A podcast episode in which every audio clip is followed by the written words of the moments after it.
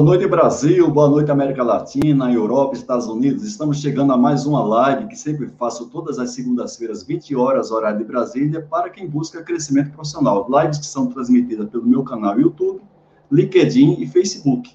Então, eu convido você desde já, todas as segundas-feiras, 20 horas, sempre está aqui no nosso canal, participando de lives que seguramente, pelo conteúdo, pela apresentação dos nossos convidados, você vai crescer profissionalmente.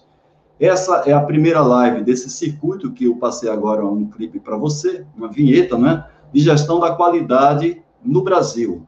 E hoje nós vamos discutir justamente os desafios de ampliar o movimento da qualidade aqui no Brasil. Essa live ela foi apoiada pelo Eduardo Guaranha, presidente da, da Academia Brasileira da Qualidade, que possibilitou todo o meu contato com é, a grande maioria dos convidados são acadêmicos, o pessoal da Academia Brasileira da Qualidade. Então, desde, desde já, eu agradeço ao apoio dado pelo Eduardo Guaranha e também pelo Kleber Nóbrega, que também possibilitou esses contatos. E, claro, agradecer a todos que é, aceitaram o convite. É, só lembrando, já que eu falei de ABQ, no próximo dia 25, ou seja, quinta-feira que vem, às 18 horas, a ABQ também está proporcionando uma live, é, inclusive falando sobre o agronegócio do Brasil, com dois ex-ministros, né, o ministro Alício Paulinelli e também o Roberto Rodrigues live mediada aí pelo Eduardo Guaranha, com o apoio do Kleber Nobre. Então, todos convidados, é você entrar no, no, canal YouTube da Academia Brasileira da Qualidade, no chat aí eu coloquei o link. Convidado, quinta-feira, 18 horas, é Academia Brasileira da Qualidade, o canal que você vai acessar e se inscreva, coloca lá o, clica lá no sininho para você ser alertado toda vez que a BQ postar um convite como esse, participação de live, né?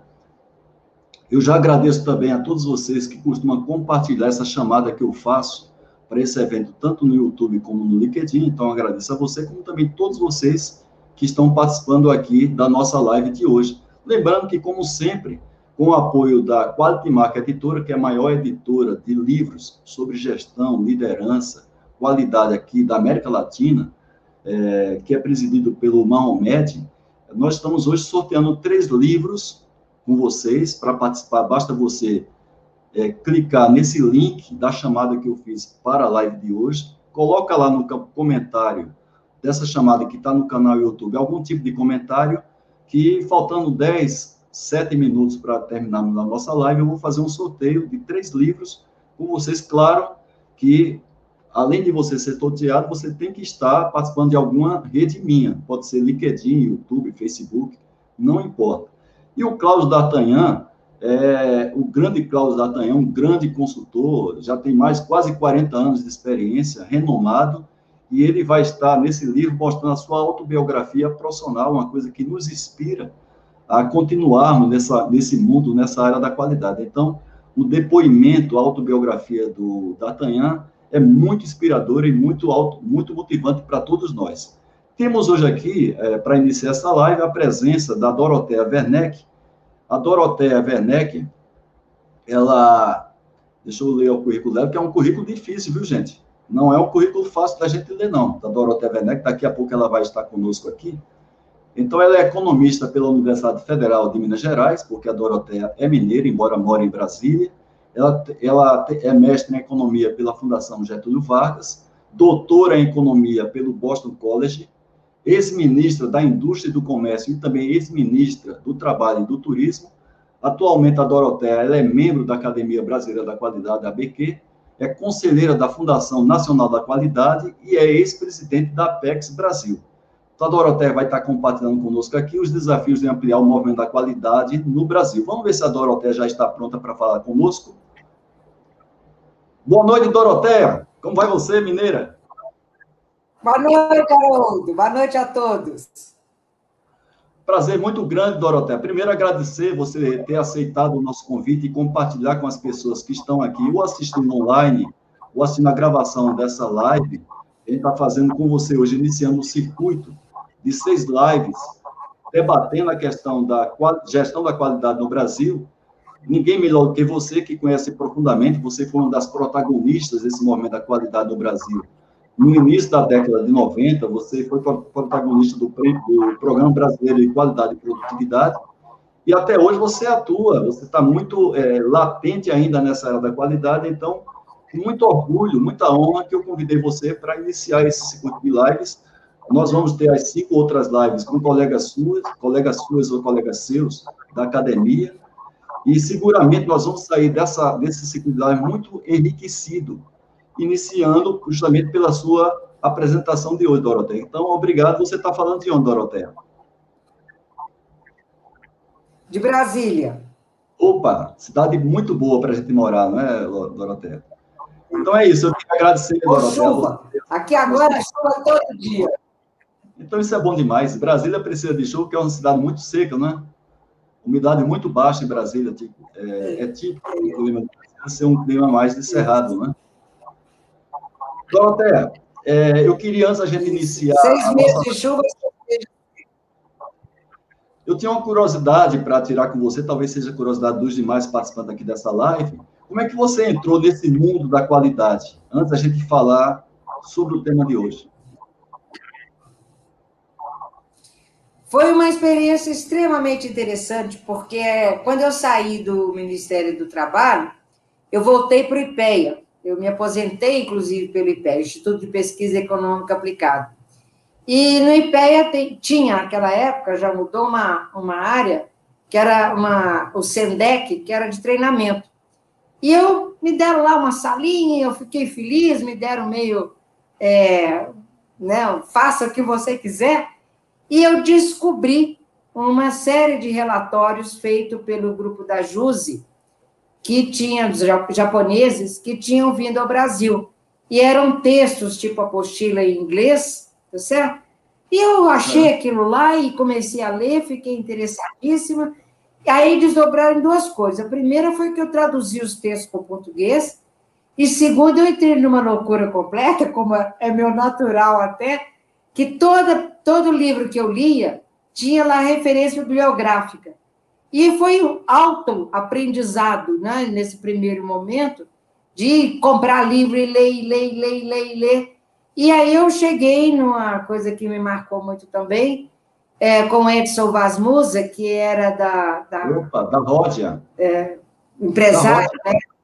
Da Ródia, e, da Ródia.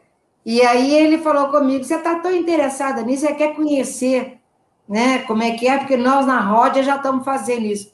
Passei quase uma semana lá com o Alckmin na Ródia, vendo na Sim. prática como era. E aí nunca mais eu larguei. Aí foi uma paixão completa. E importante para mim naquele momento de, de chegar e conhecer gente e começar a fazer.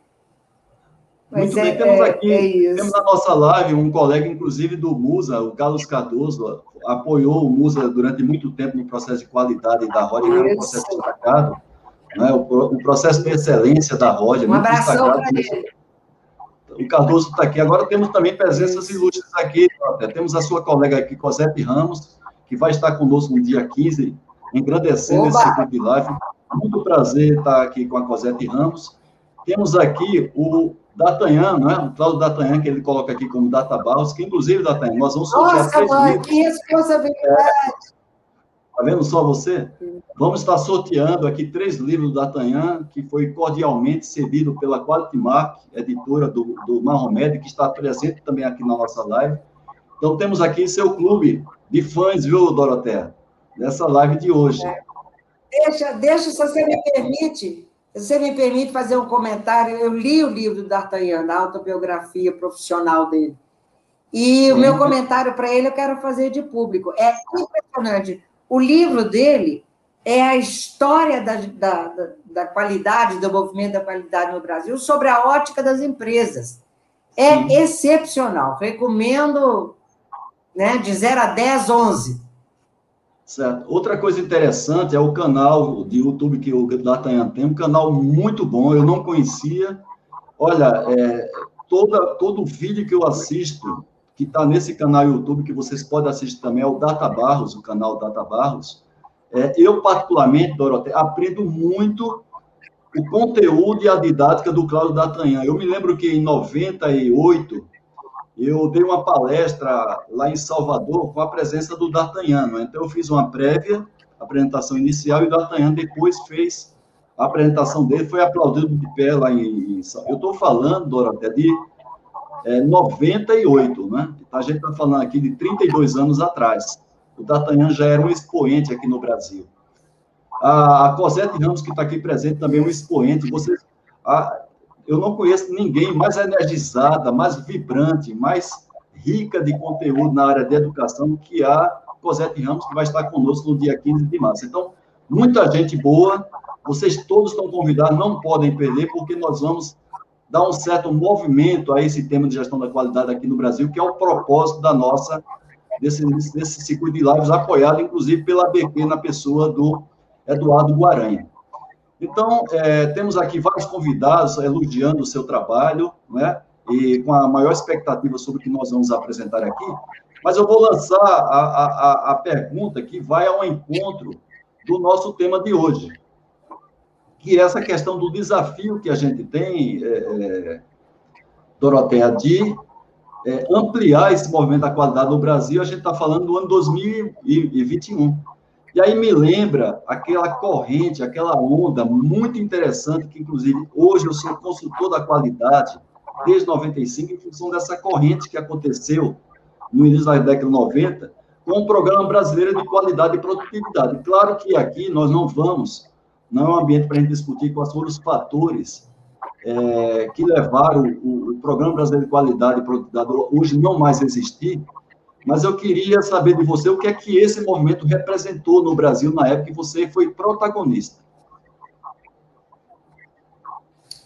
Então vamos lá, quer dizer, nós estamos falando de 30 anos atrás, né? Que foi o começo ali, 1990, e foi uma resposta a enormes desafios que as empresas brasileiras estavam enfrentando. Nós estávamos em crise econômica, na, naquele momento, inclusive, foi a saída do congelamento, todos aqueles programas de combate à inflação é, de forma forçada, entre aspas, é, e, ao mesmo tempo, a abertura da economia. Então, as empresas estavam se sentindo brutalmente desafiadas, e foi um momento que, e, mais do que isso, já tinha uma história desde a década de 80 de ferramentas da qualidade vindas especialmente da experiência japonesa, mas também tinha da experiência americana e da experiência europeia. É, então, pegou ali no, no momento, eu acho que exato, de colocar, as, envolver as empresas e colocá-las é, nessa, nessa posição. Eu lembro que ah, o começo da, da minha, é, vou dizer assim, da minha atuação na prática, né? Que eu estava na Secretaria Nacional de Economia e nós éramos a Secretaria Executiva do PBQP. E, concomitantemente, eu fiz uma das outras maluquices da minha vida, mas que eu tenho um carinho todo especial, que nós é, tocamos as câmaras setoriais. E as câmaras setoriais tinham na sua agenda né, a, o, a, o ganho de competitividade das empresas brasileiras. Então, fazia parte, eram tripartites, tinha no, pessoal do governo, tinha, obviamente, as empresas, e tinha também, em quase todas as câmaras, chegaram a ser 35 câmaras que nós trabalhamos, a parte, tinha também a participação de trabalhadores. Então, nós começamos a botar uma agenda, e nesta agenda incluía é, fazer seriamente, para valer, é, introduzir todas as ferramentas é, da, da melhoria de gestão da qualidade. E isso veio, foi uma coisa que espalhou que nem, que nem fogo aí, né, tudo quanto é lugar, e então, inclusive, a gente passou a chamar até de, a chamar de movimento da qualidade. Tinha uma participação muito grande do governo, Naquela época também era Ministério da Economia, né? Você tinha Sim. o Secretário Nacional da Fazenda, o Secretário Nacional do Planejamento e a Secretaria Nacional de Economia, que era onde eu estava. E a gente fazia as coisas todas a quatro mãos, né? A seis mãos, a oito mãos. Então, foi uma experiência extremamente rica e, que, que deu uma, uma, um salto, vamos dizer assim, é, um conjunto enorme de empresas. Foi super interessante. Certo. Agora, outra curiosidade, é, o que é que é, se viu de lição, Doroteia, para a gente tirar dessa experiência que foi feita, que teve lá o, o prêmio, né? O, o, Programa Brasileiro de Qualidade e Produtividade. O que, é que a gente pode tirar de experiência? Olha, talvez seja de, de, pegar da minha experiência, né? É uma, uma, uma realização concreta onde se trabalhou, se buscou trabalhar de forma tripartite. E isso foi muito importante. Né? Inclusive, a ideia de você ter uma atuação forte do governo, é, ao mesmo tempo, atuação forte dos trabalhadores, uma atuação forte das empresas, mostrou que até coisas que a gente achava que era impossível, é, foi possível fazer. É, esta predisposição para abraçar né, esse desafio, ela é muito importante. E eu não sei se hoje, até já vou me antecipando aqui, que você quer falar sobre hoje e futuro, é, eu hoje eu tenho certa, certa dúvida forte de que a gente não tem ainda essa preocupação ou essa, esse envolvimento das lideranças de governo, seja federal, estadual, municipal, para retomar uma ação como essa. Mas, ao mesmo tempo, eu acho que é essencial. Né? Quer dizer, talvez o foco nosso seria de mostrar o que, que é que pode, que foi feito, como exemplo, mas nada do que isso, é, mas o que pode ser feito para a gente melhorar a qualidade de vida é, das empresas e, e das pessoas aqui no Brasil. Os desafios que estão aí colocados por conta eu sempre boto duas coisas. Uma é a pandemia, né? A gente tem que saber como é que é que nós vamos refazer esse país e, e o mundo depois de uma experiência tão louca como essa.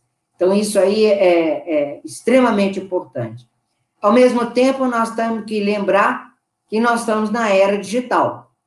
E a era digital, que já veio, vinha vindo, né, também desde meados de 90, acentuando depois de 2000, 2021, tá certo? É 2000 até 2020 já vinha vindo. Com a pandemia, ela acelerou.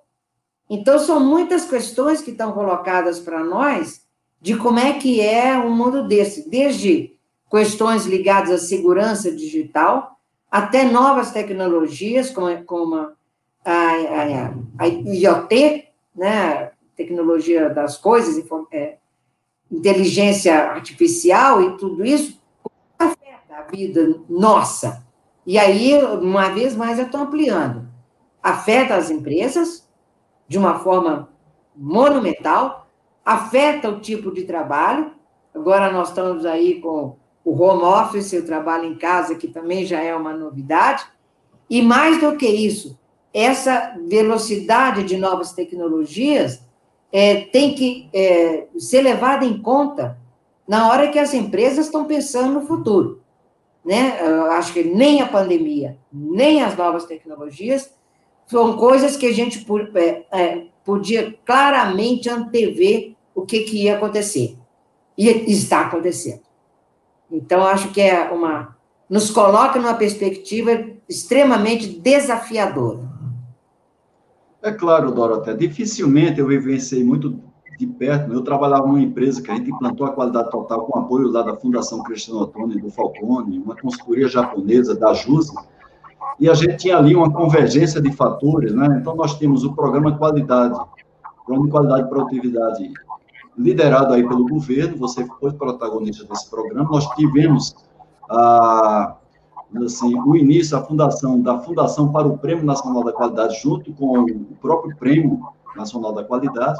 Nós tínhamos a Fundação Cristiano Ottoni liderando esse movimento de TQC no estilo japonês, na pessoa do Vicente Falcone. É, então, tivemos essa convergência de fatores, junto, evidentemente, com a abertura de mercado que propiciou tudo aquilo que você teve muito próximo que eu fui aí na onda e graças a isso, hoje eu tenho a minha empresa de consultoria chamada PDCA Consultoria, em homenagem justamente a, a, esse movimento da qualidade, nada mais justo que um nome como PDCA. Agora, apesar da gente não ter essa convergência de fatores, principalmente quando a gente fala no campo de governo federal, dificilmente a gente vai ter uma iniciativa como essa, que aconteceu na década de 90, mas dentro dos desafios, que é nosso, a nossa proposta da live hoje, como é que você enxerga o desafio para nós que estamos nesse movimento, para que a gente consiga fazer com que as empresas privadas, as, as organizações públicas, nas suas limitações, evidentemente, sem ter essa convergência de fatores, avance e resgate até essa metodologia, que é uma metodologia consistente, ela leva ao sucesso obrigatoriamente, principalmente onde você depende de, de gestão de processos, onde você tem pessoas fazendo parte de todos esses processos, principalmente na área de serviços. Então, hoje, como é que você vê o grande desafio para nós resgatarmos parte daquele movimento que você foi protagonista? É, eu acho que o primeiro passo é respeitando o princípio importante de toda gestão da qualidade, que tem que começar de cima para baixo, né? Se a, se a liderança, que são os CEOs, os, os proprietários e a gerência não tiver envolvida, é muito difícil você levar isso para toda a, a, a estrutura da empresa. Então, eu acho que o primeiro passo é uma conversa extremamente séria, extremamente importante, de buscar entender o momento que nós estamos vivendo e tentar é, redesenhar a estratégia das empresas. Né? Uh, vários fatores me levam a, dizer, a afirmar o que eu estou dizendo aqui. Primeiro, tradicionalmente, todas as nossas é, ações ligadas a melhorias na qualidade de empresa tem aquela, aquela frasezinha de tratar bem o consumidor, surpreender o consumidor. Mas nós estivemos sempre muito mais preocupados que ah, o serviço prestado e a qualidade do produto eram essenciais como forma de cativar esse consumidor. O que eu chamo a atenção, que agora já está acontecendo, é que o perfil desse consumidor também está mudando. Né? O perfil do consumidor está mudando na medida em que ele também hoje está preocupado, por exemplo, como é que a empresa se comporta em relação ao meio ambiente. Que material que ela está usando? Ele é descartável? Ele é reaproveitável dentro da lógica de uma economia circular? Eu estou comprando um produto que por trás dele tem trabalho escravo ou não? Então, são questões que hoje estão sendo colocados pelo consumidor e que muda, de certa forma, as ações que nós podemos e devemos levar em frente, à frente, dentro da empresa. Tem outras questões que estão igualmente importantes. Né? A pergunta, por exemplo, hoje cada vez mais você está trabalhando na proximidade com seus é, é, as empresas que fazem seus, suas peças, partes e componentes. A empresa está ajudando nisso? Outro dia eu vi uma live extremamente interessante é, de, de uma empresa, e não é brasileira, é, que trabalha na produção de, de, de chá, tá certo? E ela faz um trabalho extremamente interessante com as pessoas que produzem o chá. Ela leva a ação da empresa além de simplesmente saber se aquele insumo que ela está recebendo, que é a folha de chá, tá boa ou não tá boa. Ela quer saber se as pessoas que estão vivendo naquele local, produzindo aquele chá, têm um mínimo de qualidade de vida. Se a remuneração é justa para o chá que eu estou comprando. Se a empresa pode fazer alguma coisa de apoiar a ação comunitária com educação, com treinamento no local. Então, essas são questões novas que estão colocadas e que eu acho que nós que lidamos com empresas, que estamos dentro das empresas, temos uma interlocução extremamente importante para ouvir isso, né? E eu nem quero falar de coisas mais complicadas, por exemplo, como é que é o sistema de remuneração dos acionistas? Tá certo? É primeiro me dar o meu que sobrar faz investimento? Ou nós temos que pensar de formas alternativas como já existem já estão acontecendo, que, por exemplo, a remuneração não é em cima do lucro, mas é um percentual da receita. Porque aí você garante a remuneração do acionista, mas não fica naquela coisa de se sobrar, eu vou fazer alguma coisa que extrapola é, o âmbito da minha empresa. Então, é um desafio, Haroldo, é um senhor desafio.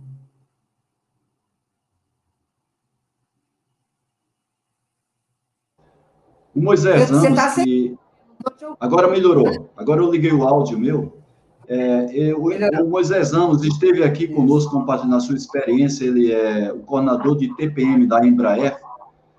É, independente da gente ter um programa macro como esse, de qualidade, pegando assim, assim todo o governo federal, empresas, ele fala aqui de coisas muito simples, como a questão de metodologia de solução de problemas em órgãos governamentais, né?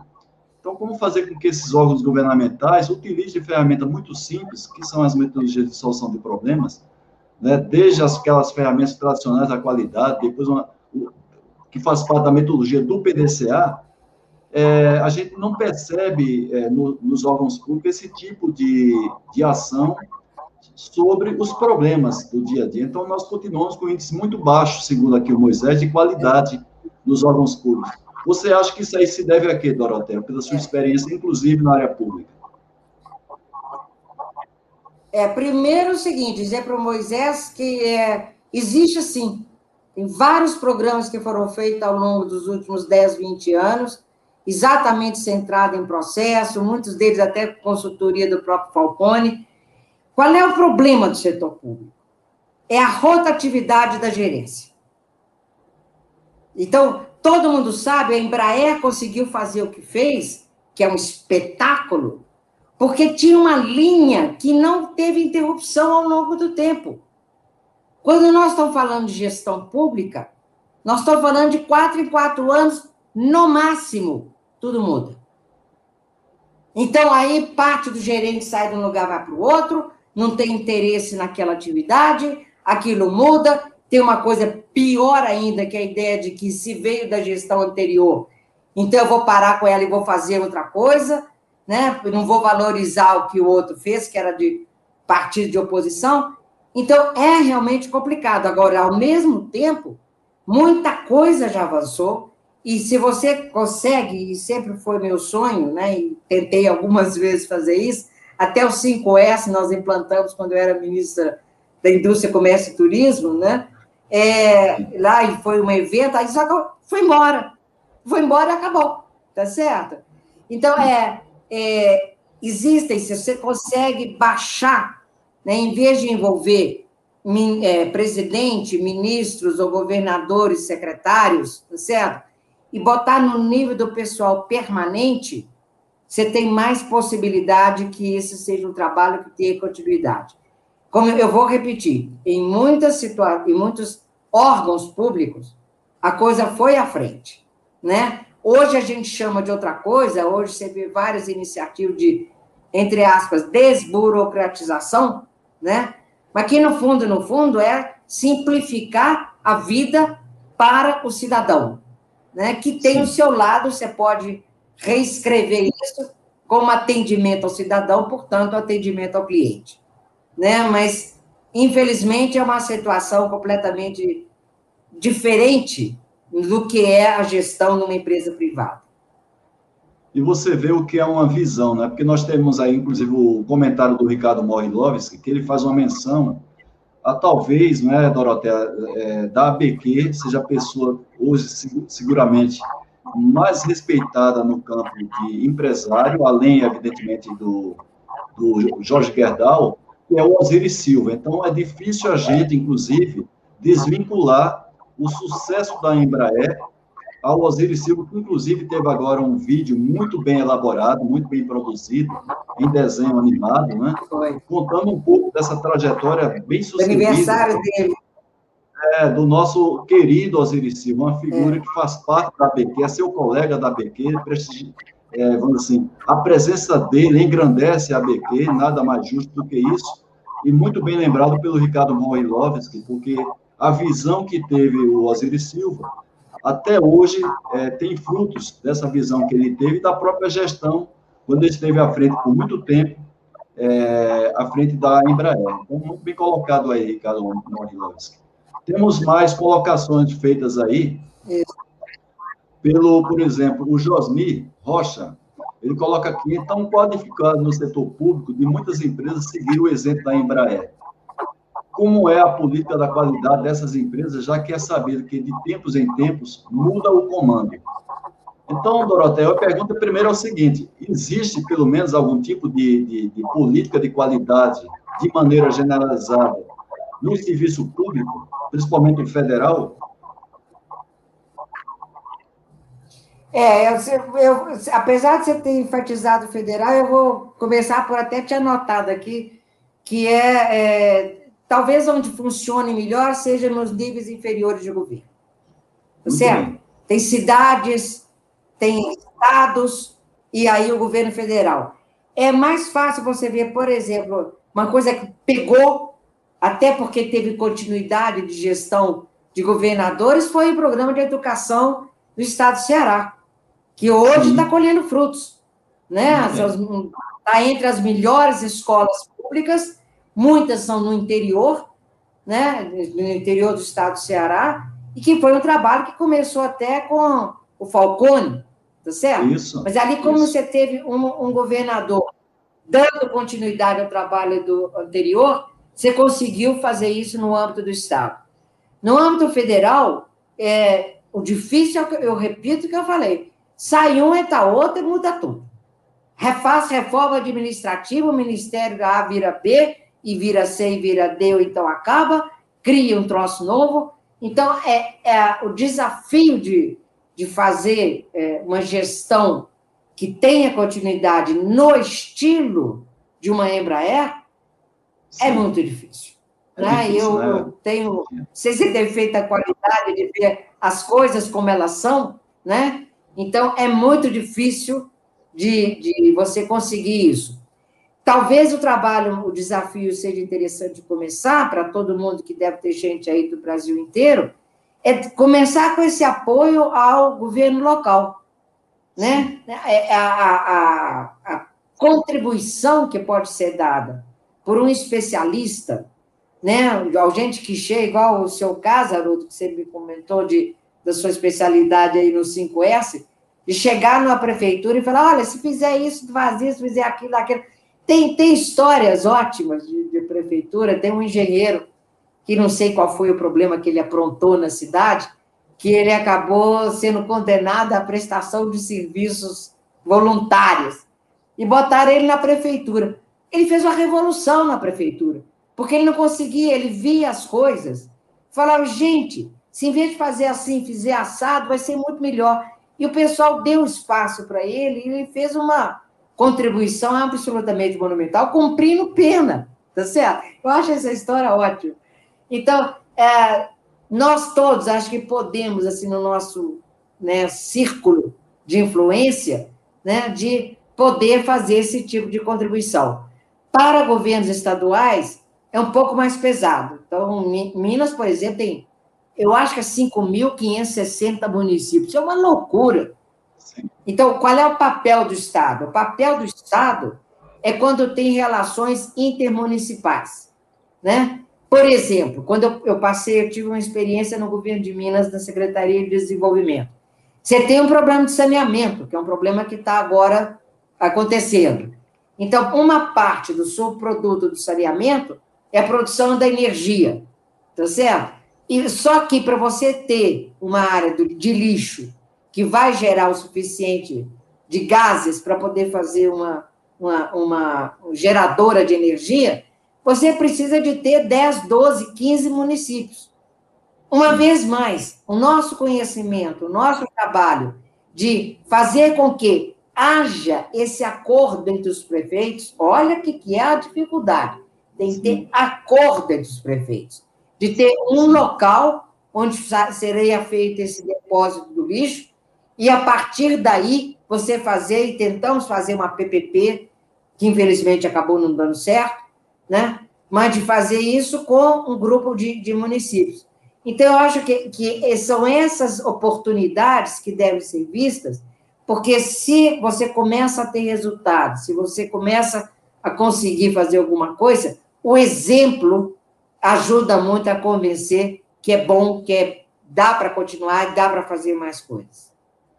É, o, o, Fernando Silva, que é um empresário lá do Ceará, ele fazer uma colocação aqui, Doroté, mas se me, se me permite, que você falou de continuidade de governo, mas tem que ser uma continuidade de um governo que tenha projetos. Não adianta é, continuidade de um, de um governo ou de um, de um gestor de uma empresa que não tenha um projeto sólido. Então, ele está comentando aqui em relação ao governo que nós tivemos de 16 anos, né, o governo do PT, e que a gente não teve um resultado sólido dessa gestão. É, não estou nem entrando no lado político ou no lado jurídico da coisa, mas o lado de competência mesmo de gestão, que nós não tivemos um projeto, na verdade. Isso pode acontecer também com empresa privada, onde você tem um gestor lá. É muito comum, inclusive, em empresas familiares, que você tem um gestor ali 30, 40 anos, mas não tem um projeto sólido, consistente, inclusive focado no mercado, né? está atento ao mercado. Então, o Fernando faz essa colocação, eu estou me antecipando a sua, a sua, mas eu gostaria de qualquer maneira, se você complementar essa pergunta que foi feita aí pelo Fernando Silva, ele está falando lá de Fortaleza, é um empresário lá de Fortaleza. É, ele tem toda a razão, quer dizer, isso aí não é privilégio de, de governo, não. É, por isso que eu estava dizendo antes, é, Fernando, né?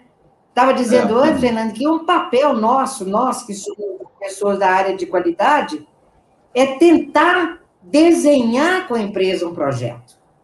Tentar fazer com que a empresa perceba o que, que é importante para sobrevivência, para a prosperidade dessa empresa, que ela tenha foco. Mesmo que hoje, como eu disse, nós estamos na era da, da, das mudanças velozes, rápidas, né? A era digital somada com a pandemia, somada com essa confusão que nós estamos vivendo. É, nós temos que ter muito mais do que um planejamento estratégico, como a gente teve no passado, era possível. Como é que funcionava?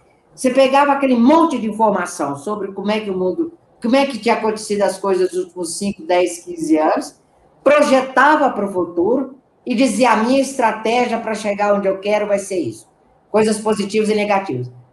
Hoje, né, para a gente ter um, a base de dados sobre o que aconteceu no passado, atualmente é um ano e meio. Verdade. Certo? Então, qual é, qual é a, a alternativa que está sendo colocada? A alternativa é você ter foco. Né? Um foco dizer assim, eu quero chegar lá. O caminho que eu tenho que percorrer para chegar onde está a minha meta ele tem que ser tremendamente flexível para poder se adaptar a cada novidade que aparece.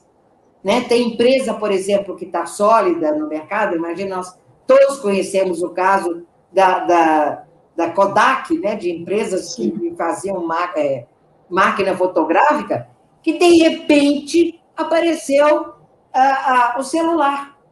Né? Apareceu isso com a mágica que faz isso então, tiveram que se reinventar numa velocidade monumental.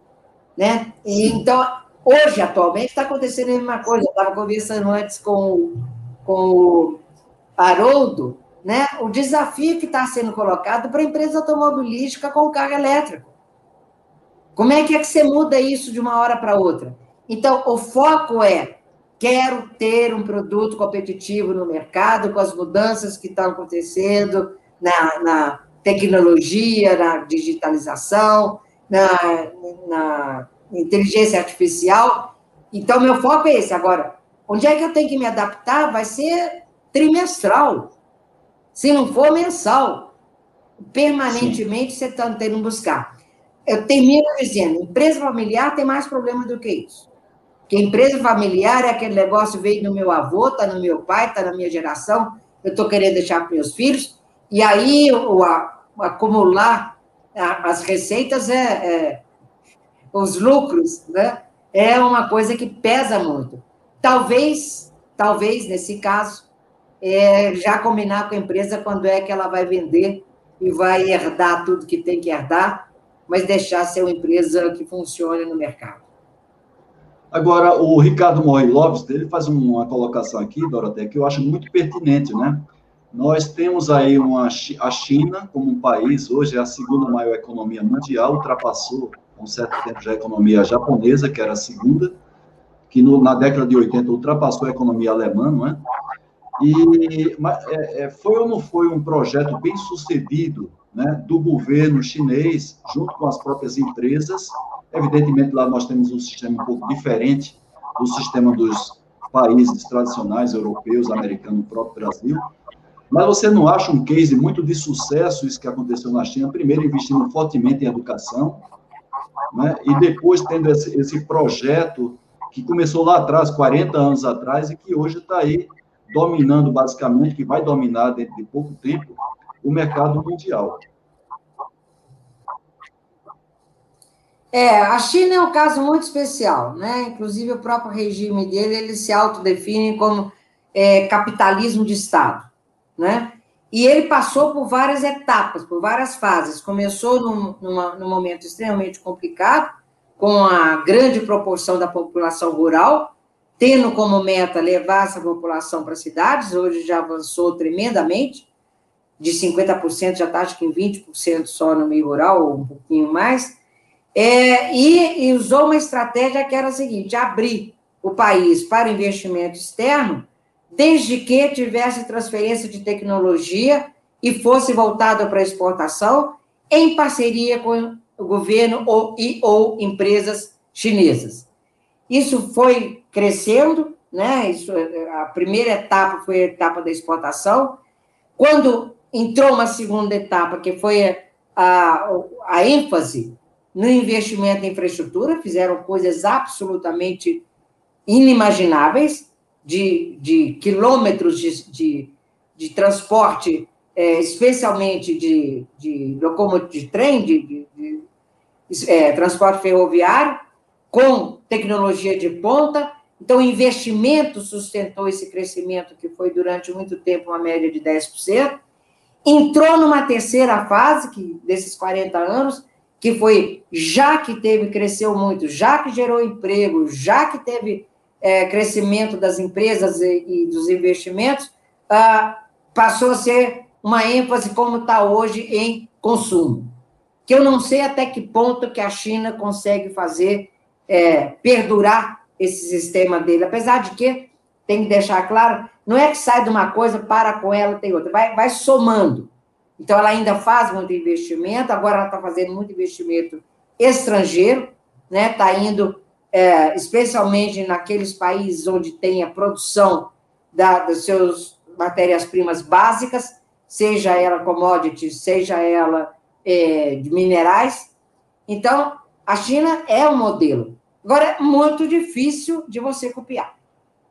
Né? Quer dizer, você imaginar tem coisas da experiência chinesa que dá para ser. A, a ênfase na educação de, de básica, ela é genial. A, a Índia, concomitantemente, fez uma coisa diferente, que foi educação, mas a ênfase no ensino superior. Tanto é que eles têm, a, em termos de tecnologia é, de, de computação, um negócio bastante avançado. Mas eu prefiro e acho que teve, deu mais certo o sistema de educação chinês. Mas é por aí. Temos que olhar e ver o que, que dá para aproveitar. É, o Carlos Cardoso, que é o nosso amigo da Ródia, que deu todo o apoio ao MUSA no projeto lá do PROEX, projeto de excelência, que é o programa da Ródia ali, muito, muito bem sucedido na década de 90, ele faz uma colocação, Doroteia, a gente tem um regime democrático, e nós temos que respeitar esse regime, nós temos três poderes teoricamente equilibrados, né? Só que no caso do Poder Legislativo, basicamente nós temos 40 partidos ali, não é, que dificultam boa parte das decisões fortes, impactantes do governo, passa também pela, graças a Deus, é um regime democrático, né? Mas passa também pelo crivo desses partidos.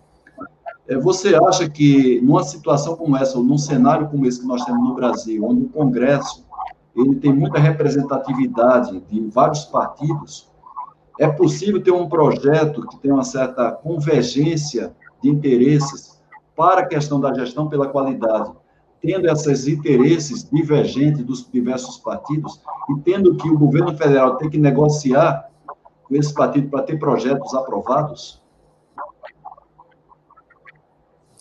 É, deixa primeiro um grande abraço para o Cardoso, uma hora de admiração e respeito. É, deixa eu te chamar a atenção para uma coisa, Cardoso. Quando a gente fala em poder, você falou que os poderes equilibrados, pelo menos na Constituição, está assim. A gente está pensando em executivo, legislativo e judiciário.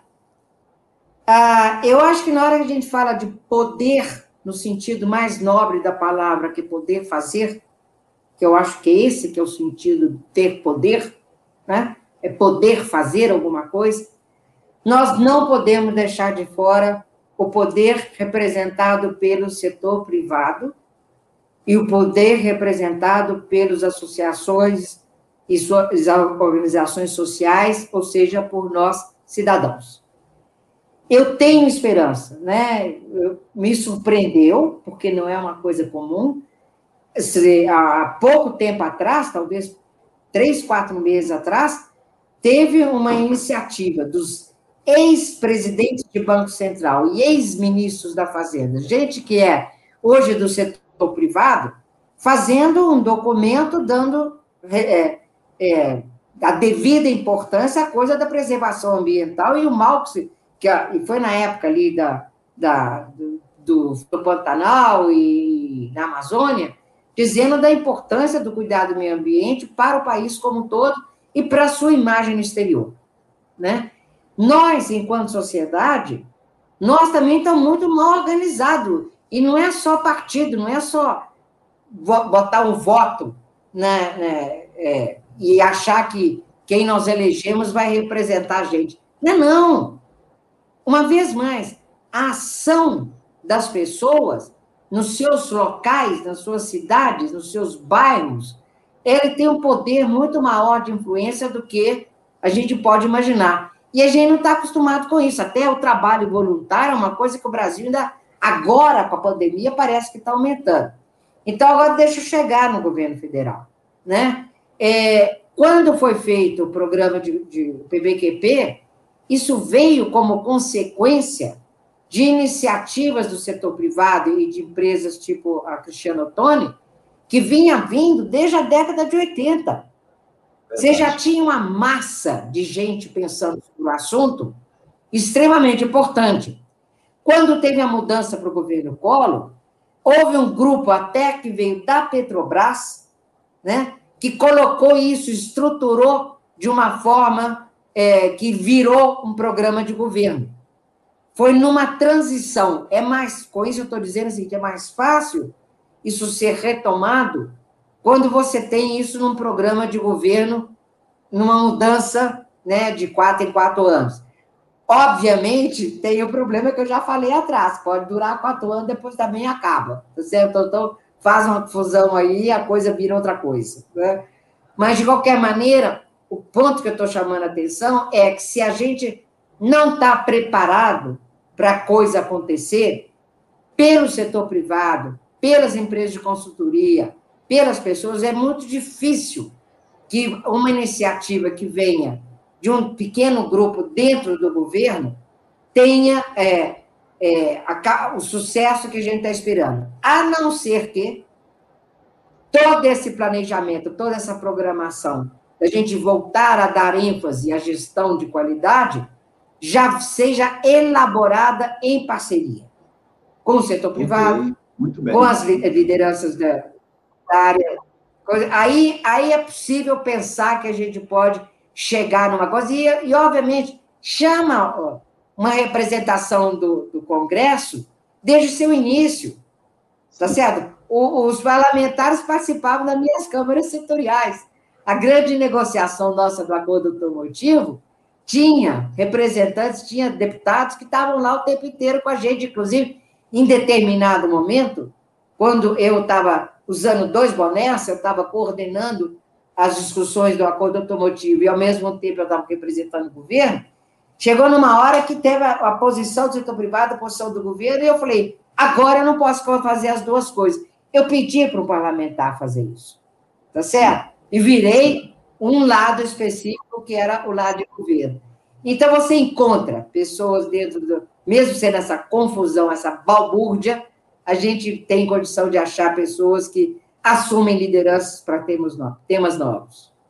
Muito bem, o Mahomed, ele já tinha comentado anteriormente, postei o comentário dele aí no nosso, na nossa live, que hoje nós temos, Doroté, pessoas como você e outros acadêmicos, outras pessoas que estão fora da academia, que já vivenciaram, têm massa crítica, sabem, inclusive, da metodologia, mas eu queria saber também, na sua opinião, é, teria que ter um articulador, uma instituição articuladora de um movimento, para a gente ter uma certa é, convergência de esforços, não ficasse esforços divergentes e que fosse em direções diferentes e com isso a gente perdesse sinergia. Você acredita que uma instituição, eu não vou dizer que ela seria a única, mas uma instituição como a Academia Brasileira da Qualidade, da qual você faz parte, liderada pelo Eduardo Guarani, poderia começar a fazer uma articulação nesse sentido? Uma coisa que seja um, tem um resultado, inclusive, Olha, médio e longo prazo? É, é, o primeiro passo já foi dado pela liderança do Guaranha, que foi uma conversa entre Academia Brasileira da Qualidade, Fundação Nacional da Qualidade e o Movimento Brasil Competitivo. São hoje as três organizações é, nacionais que têm a, sua ação e a sua contribuição para fazer coisas junto. Eu espero que isso continue caminhando, foram, foram várias trocas aí de, de ideias, zooms, reuniões, e que eu acho extremamente interessante da gente continuar trabalhando dentro dessa linha de compartilhar. O MBC tem uma linha muito interessante porque tem uma atuação junto ao governo, que nem a, a Fundação Nacional da Qualidade, nem a ABQ tem. Então, ela tem, tem a, sua, a sua contribuição enorme para dar. A Fundação Nacional da Qualidade tem metodologia, tem programas, tem treinamentos, tem liderança, que também é muito importante. E nós, da Academia Brasileira da Qualidade, temos essa, essa visão um pouco mais abrangente. E eu brinco lá com o meu pessoal, no dia me convidaram para participar da BQ, com muito orgulho que eu participo. Eu falei, gente, isso aqui, a idade mínima ali, é, né, a idade média deve ser 75, 80 anos. Então, nós temos a história, nós temos a experiência, nós temos os sonhos realizados e os sonhos não realizados. Então, eu acho que é uma parceria que, sim, Mohamed tem razão, pode ser uma forma da gente levar cada vez mais essa ideia à frente. Muito bem, eu tenho uma pergunta aqui que eu queria uma resposta rápida, é uma curiosidade feita aqui pelo Marcelo Ramos, Dorotea. O que é que você acha das certificações é. típicas ISO né, que ele falou aqui certificações na área da qualidade, mas eu, eu colocaria aí a ISO 9000, a ISO 14000 e a ISO 45000. O que é que você acha com relação a essas certificações, de maneira resumida? Qual é a sua opinião? É, é, eu te dou duas, duas coisas que eu acho que a certificação é, é, é importante. A primeira é que ela é um roteiro de gestão. Muito bem. Né? Mas, especialmente a ISO 9000, você né? E é uma, se você tem a ISO 9000, a ISO 14000, que é de meio ambiente, você pega ali os requisitos da, da norma, isso é um roteiro para você usar dentro da sua empresa, é uma ferramenta. A outra coisa é que a ISO, ela é um cartão de visita, tá certo? A ISO e outras certificações. Isso facilita no seu processo de venda e facilita no seu processo de compra. Né? Se você tem um fornecedor que é certificado, você até gasta algum tempinho para ir lá ver se é assim mesmo e tal, para conhecer no primeiro momento. Mas já te ajuda, né? De saber que aquela empresa obedece certas normas e, portanto, ela é, ela te respeita. E vale para a sua empresa ser respeitada por terceiros. É, agora, com relação, é, Marcelo, a, a, você ter um modelo que te dê excelência, nós vamos ter aqui na próxima segunda-feira a presença da Silvana Hoffman, que é especialista no Prêmio Nacional da Qualidade, que, na verdade, são requisitos que levam a uma empresa a ter excelência classe mundial. Então, a Silvana Hoffman, que é uma, uma examinadora sênior e é especialista nos requisitos do antigo Prêmio Nacional da Qualidade, que hoje tem outra denominação, você vai conhecer na próxima segunda-feira. Ela vai abordar esse tema aqui. Alguém também fez uma pergunta aqui relacionada à questão da educação, mas nós vamos ter a maior autoridade que eu conheço no Brasil sobre gestão na educação, que é a Cosette Ramos, que está aqui na live conosco, vai estar conosco no dia 15 de março, para nos presentear com toda a sua experiência. São mais de 50 livros publicados pela Cosette Ramos, e vai estar debatendo na, com a gente aqui nessa, na nossa live do dia 15 de março sobre a gestão na educação. É, eu queria agora, já nos aproximando, Doroteia, do finalzinho, fazer aqui o compartilhamento na tela. Ui! Opa, compartilhamento na tela com, do, do livro aqui que a gente vai sortear, do nosso querido Cláudio D'Artagnan, uma pessoa que eu tenho uma admiração como pessoa e como profissional muito grande pela sua simplicidade, sua didática, sua experiência. Uma, é um gentleman, para quem não, para quem conhece o Claudio D'Artagnan, vai, vai concordar comigo. Nós vamos sortear três livros do D'Artagnan que foi fornecido, é fornecido gentilmente pela Quality Mark, representada aqui na live pelo, pela figura do Mahomet, que esteve conosco na última live de, 19, de 2020, nós vamos sortear três livros é, do D'Artagnan, mas a Doroteia vem daqui a pouco. Eu vou agora mostrar aqui o aplicativo que eu utilizo para a gente fazer esse sorteio. Vamos colocar aqui.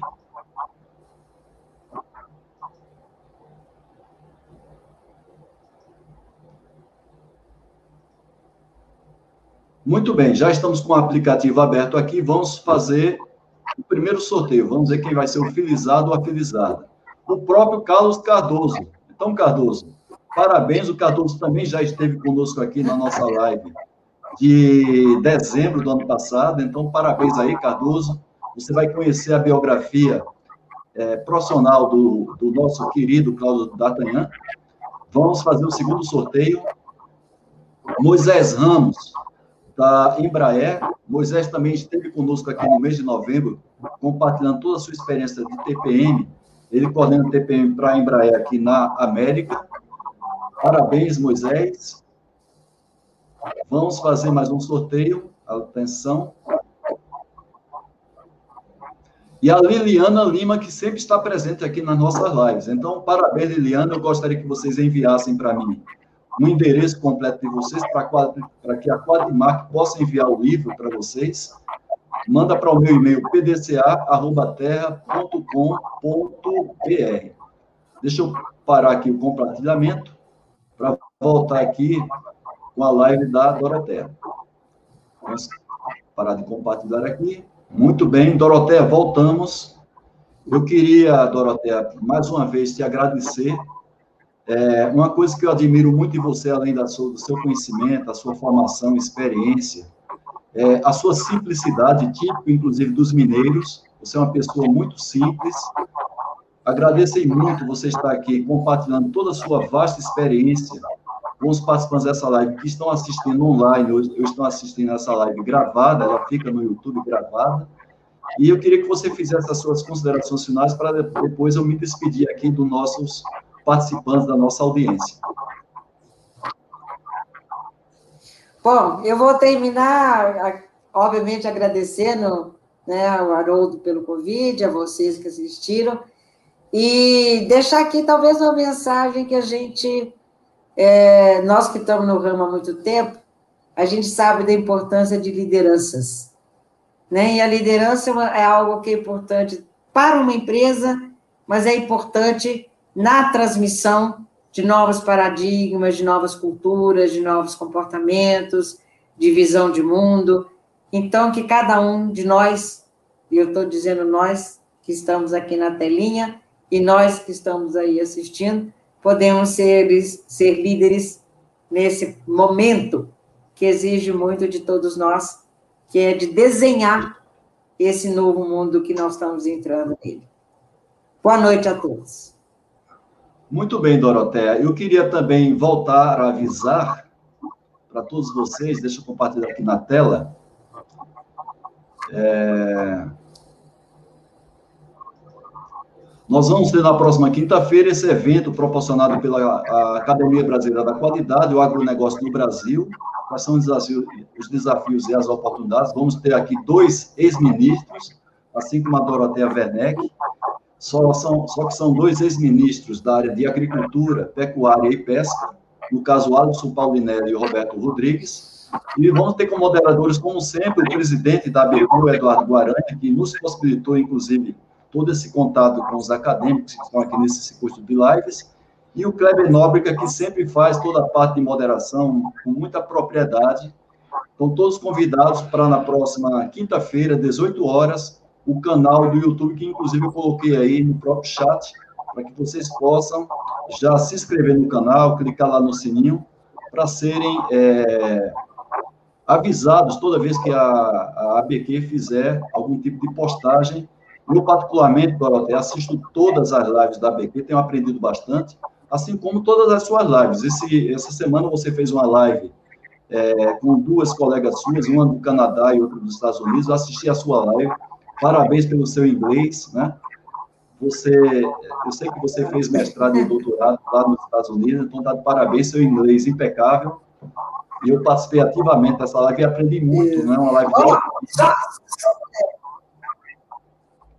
É, só para não deixar a dúvida, que isso já deu muita confusão. Na hora que você lê o meu currículo aí, eu fiz o mestrado, o curso de mestrado na, na Fundação Getúlio Vargas, tirei o título de mestre nos Estados Unidos e fiz o curso de doutorado.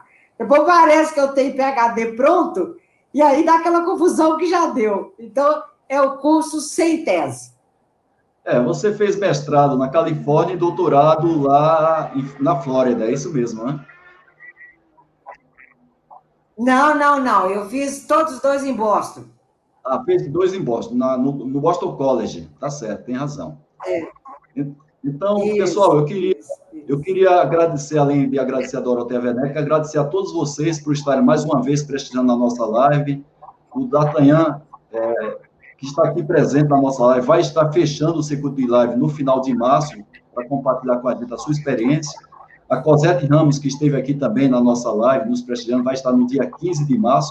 Ou seja, só pessoas top que eu fiz questão de convidar e agradecer muito a experiência do Sim, a combinação aí feita pelo Eduardo Guaranha, para que a gente possa viabilizar essa live e trazer as pessoas que eu considero mais adequadas para compartilhar com vocês, que buscam crescimento profissional, todo o conhecimento adquirido por esses convidados da nossa live.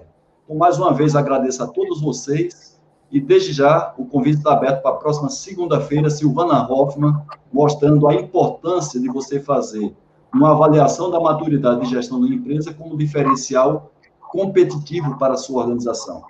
Mais uma vez, boa noite e fique sempre com Deus na vida de vocês. Até a próxima. Doroteia, fica com Deus.